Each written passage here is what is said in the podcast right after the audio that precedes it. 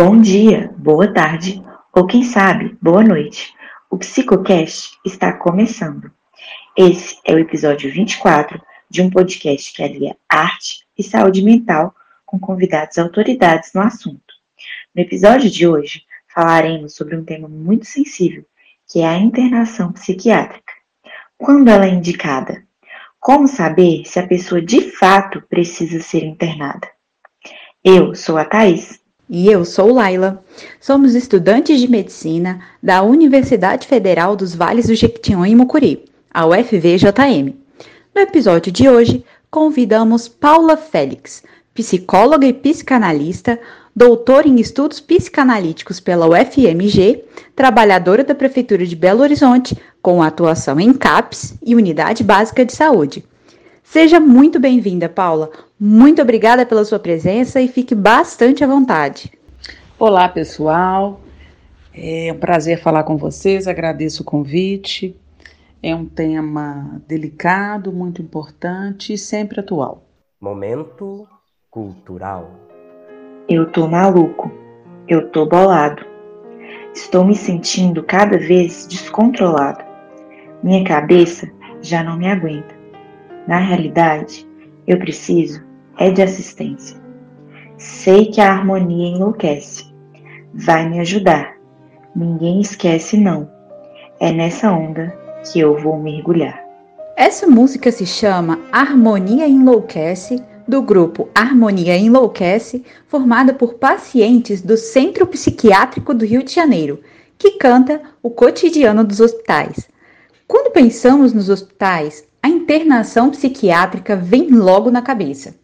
Acho que um dos pontos mais difíceis é saber quando a pessoa realmente precisa da internação. Paula, quando devemos recorrer à internação? Precisamos dialogar com a família e com o paciente para que ela possa ocorrer?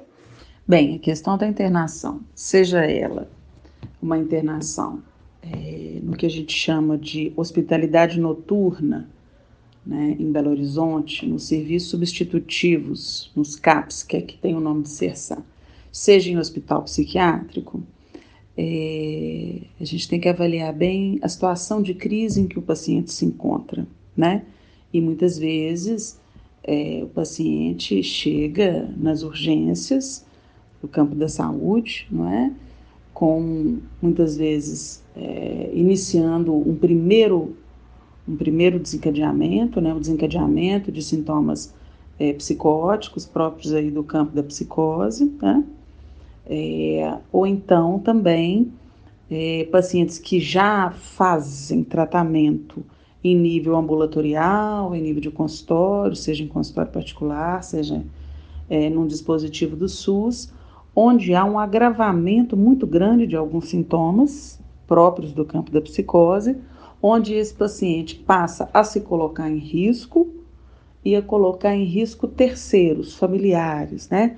Onde muitas vezes vivências delirantes, alucinatórias, tornam é, esse paciente apresenta um comportamento muito agressivo, auto e heteroagressivo, ou seja, se colocando em risco ou colocando em risco as pessoas, né? E muitas vezes esse quadro sujeito está com uma crítica prejudicada, ou seja, ele não consegue perceber ou avaliar, muitas vezes tomado pela vivência delirante, a gravidade da situação dele. Muitas vezes sujeito está dias sem comer, dias sem dormir, não é? é? Então, muitas vezes a gente conversa com a família e é muito importante, é, na maioria dos casos, o consentimento do sujeito com a internação, ou seja, o que a gente chama de internação voluntária, não é? A hospitalidade noturna, que são leitos que os serviços substitutivos, os CAPS 3 de maior complexidade, apresentam, ou então internação em hospitais psiquiátricos, né? A gente tenta hoje que a maioria dos pacientes consiga aderir em serviço substitutivo, mas seja su serviço substitutivo ou hospital, é, na maioria dos casos, é importante conversar com a família e com o paciente para dizer que naquele momento, para a gente poder manejar melhor a medicação, e em muitos momentos é necessário um afastamento desses familiares mais próximos, que são muitas vezes uma fonte ali de conflito para o paciente muito grande. Então, muitas vezes, a internação é, a retirada do sujeito do convívio próximo de alguns familiares ou daquela casa ali, né? É, também é um cálculo clínico interessante. Né? Então, é importante o acolhimento da família e do paciente nesse momento para explicar que a internação não é uma punição, e sim uma estratégia de tratamento para aquele momento de crise. Realmente, é muito interessante a gente pensar nesses aspectos que você levantou. Paula, como funciona o processo de internação? Toda internação acontece da mesma forma? Existe um tempo limite para a pessoa ficar internada ou não? Bom, é, toda internação, se ela acontece da mesma forma, é, como eu disse anteriormente, pode acontecer uma internação em caráter voluntário ou involuntário, que muitas vezes a gente tenta fazer hoje em dia cada vez menos, né? A gente tenta e tem recursos hoje de atendimento, de um diálogo maior, do maior entendimento das próprias, do próprio sofrimento mental, onde a gente tenta né, sensibilizar ali a família e o paciente para a necessidade do acolhimento né, de forma mais intensiva numa internação. Né? É, nos serviços substitutivos, a gente tem várias modalidades de presença dos pacientes lá, né? É, de forma é, intensiva nos leitos crise, na chamada hospitalidade noturna, onde o sujeito está de fato 24 horas dentro da unidade, é, existe formas de acolhimento diário, enfim, né? Mas a respeito da internação, é mesmo 24 horas, onde o sujeito está no modo intensivo de acolhimento, que a gente já sabe hoje que a internação com atendimento psicológico, com oficinas terapêuticas, que não só, né? É, o atendimento psicológico e a medicação psiquiátrica, mas sim as oficinas, a terapia ocupacional, né, e outras atividades artísticas, a gente sabe que isso é muito benéfico e a gente não trabalha hoje com a ideia de internações muito longas, sabe? Então, claro que depende de cada caso, mas a ideia não é deixar mais, como acontecia antigamente, por motivos diversos, o sujeito meses internado. A partir da reforma psiquiátrica, a família passou a ser compreendida como participante efetivo no tratamento da pessoa em sofrimento psíquico. Já antes, a família era vista como aquela que informava a história do paciente e seu estado atual apenas. Como houve abertura de serviços extra-hospitalares e a deshospitalização da clientela, que antes era asilada, o papel da família foi alterado. A família hoje convive com a pessoa em sofrimento psíquico, faz o acompanhamento nos serviços de atenção psicossocial e consegue perceber mudanças de comportamento que sinalizam o início de uma crise, por exemplo. Então é extremamente importante falarmos da família. Paula, como as famílias podem ser incluídas nos projetos terapêuticos singulares? E como as famílias podem receber apoio das equipes de saúde visando diminuir a sobrecarga e, consequentemente, o número de internações? Bom, é interessante no caso da família, né? É, que tem aí um familiar sof com sofrimento mental e que está às voltas aí com atendimento intensivo, é, uma internação, um acolhimento em serviço substitutivo, é, a gente precisa acolher essa família, né, localizar um pouco o lugar daquele paciente para essa família, né? Entender e muitas vezes explicar um pouco de uma forma que o paciente possa entender alguns sintomas, não é? Quer dizer, algumas vivências que não se trata muitas vezes de uma possessão demoníaca, não se trata de fingimento, não se trata de teimosia, por exemplo, em relação a alguns fenômenos delirantes que muitas vezes é preciso explicar para o para os familiares que não se trata de demover o paciente, né, que a gente não vai contra uma ideação delirante, mas ao mesmo tempo a gente não, vamos dizer assim, não concorda com ela, né, é algo não, uma vivência não compartilhável, mas que é preciso acolher e tratar, né? Então, muitas vezes, alguns, alguns familiares a gente sente que precisam de um acolhimento em psicoterapia mesmo, né? E a gente acolhe ou então encaminha para a unidade básica de saúde, onde essa pessoa vai poder ser, ter o seu é, acolhimento particular, individualizado, enquanto familiar, né? Existem grupos também de familiares de portadores de sofrimento mental que tem um trabalho interessante nesse sentido também educativo, né? De ensinar um pouco o que, que a gente chama de crise, né? E também a importância do uso da medicação, né? Alguns sinais e sintomas que muitas vezes os pacientes começam a apresentar quando não fazem o uso da medicação, o que em alguns casos é bastante frequente, começam a surgir sintomas indicativos do retorno de uma crise ou de um agravamento ou de uma desestabilização, né? Então a família é, é fundamental, né, no manejo e no acompanhamento, né, desses pacientes, enfim, com essa sintomatologia. Então, ela precisa tanto de acolhimento quanto de informação. Acho muito legal entender mais sobre esse processo todo.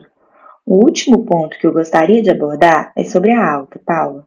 A partir de qual momento o paciente internado pode ter alta e ser reinserido na sociedade?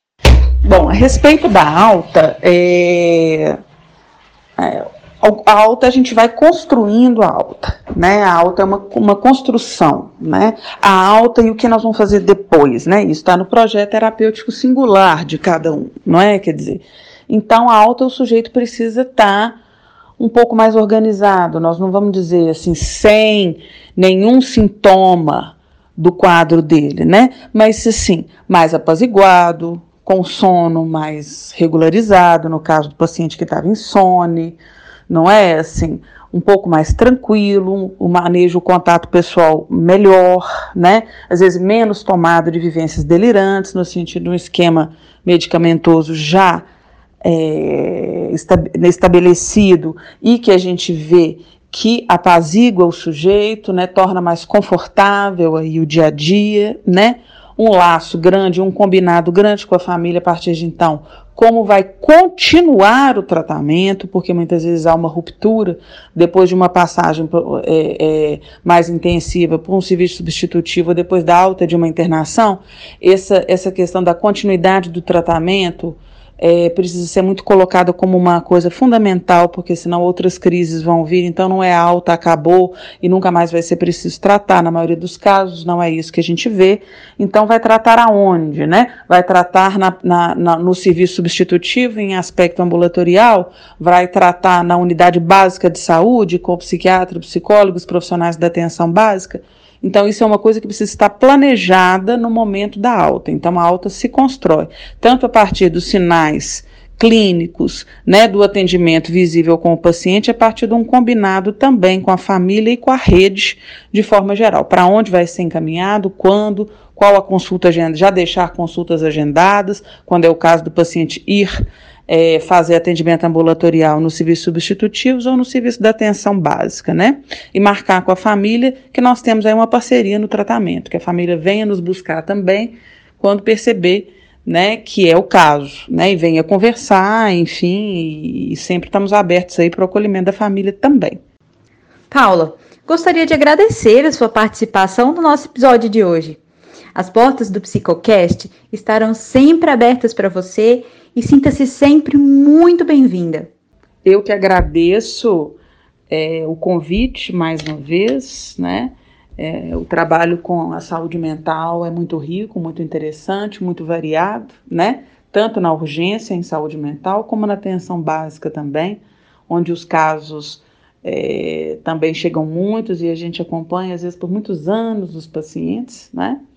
É, então, e eu, eu queria falar só mais uma coisa a partir dessa dimensão da inserção do paciente é, em sociedade após uma internação, após uma crise, isso vai ser avaliado no caso a caso.